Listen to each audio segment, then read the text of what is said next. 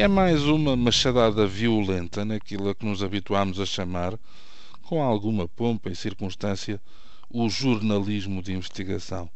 Tal como noutras circunstâncias, já deixámos de ter esperanças de que agora, perante o vazio que fica, que, ou melhor, perante o vazio que nasce com a libertação daquele que vinha sendo tratado como o estripador de Lisboa, quem conduziu de forma ufana e imperial a tal investigação jornalística venha pedir desculpa por ter enganado leitores, por ter criado expectativas aos familiares de vítima ou vítimas, por ter deixado que se despejassem acusações em cima de um homem que há muito tentava explicar que só tinha, enviesadamente, tentado ajudar o filho a concorrer a um reality show televisivo. José Guedes era suspeito da morte de uma prostituta de 18 anos na zona de Aveiro, caso ocorrido no ano 2000, mas foi ontem absolvido por um tribunal de júri de todos os crimes de que estava acusado, um crime de homicídio e outro de fogo posto.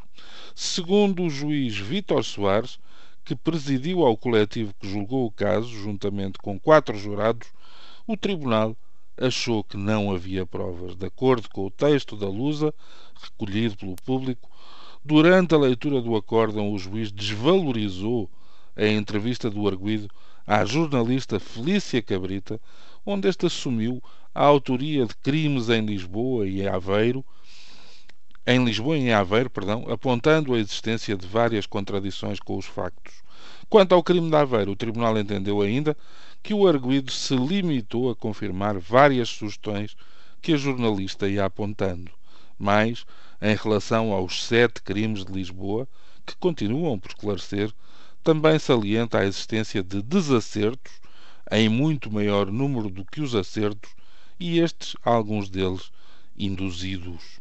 Perante a existência de uma insanável dúvida, citei, o Tribunal de Júri optou por absolver o arguído dos crimes de que estava acusado, considerando ainda improcedente o pedido de indenização civil no valor de 650 euros apresentado pelo pai da vítima.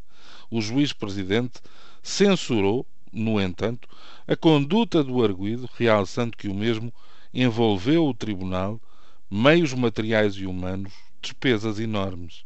Medite bem nisto para se alguma vez lhe passar pela cabeça querer ser famoso outra vez, afirmou o magistrado, dirigindo-se ao arguído.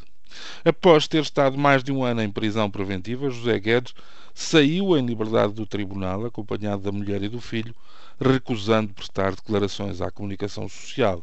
Pudera.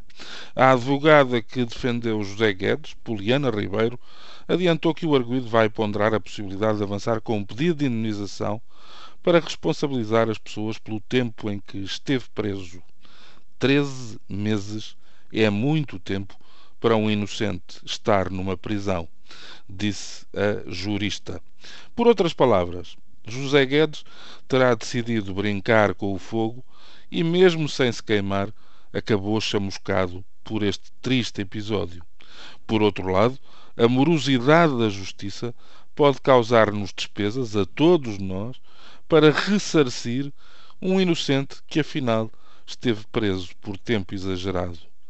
Quanto às parangonas de jornal que revelaram este caso, que o relataram passo a passo, depois dele se, de, depois dele se revelar vazio, afinal, um ato falhado, afinal, com sugestões e induções no que deveria ter sido uma simples entrevista, nem uma palavra. E depois, digo eu, admiram-se quando os jornalistas são empurrados para o mesmo patamar de credibilidade de outras classes socioprofissionais, ou seja, algures abaixo de zero. Bom dia.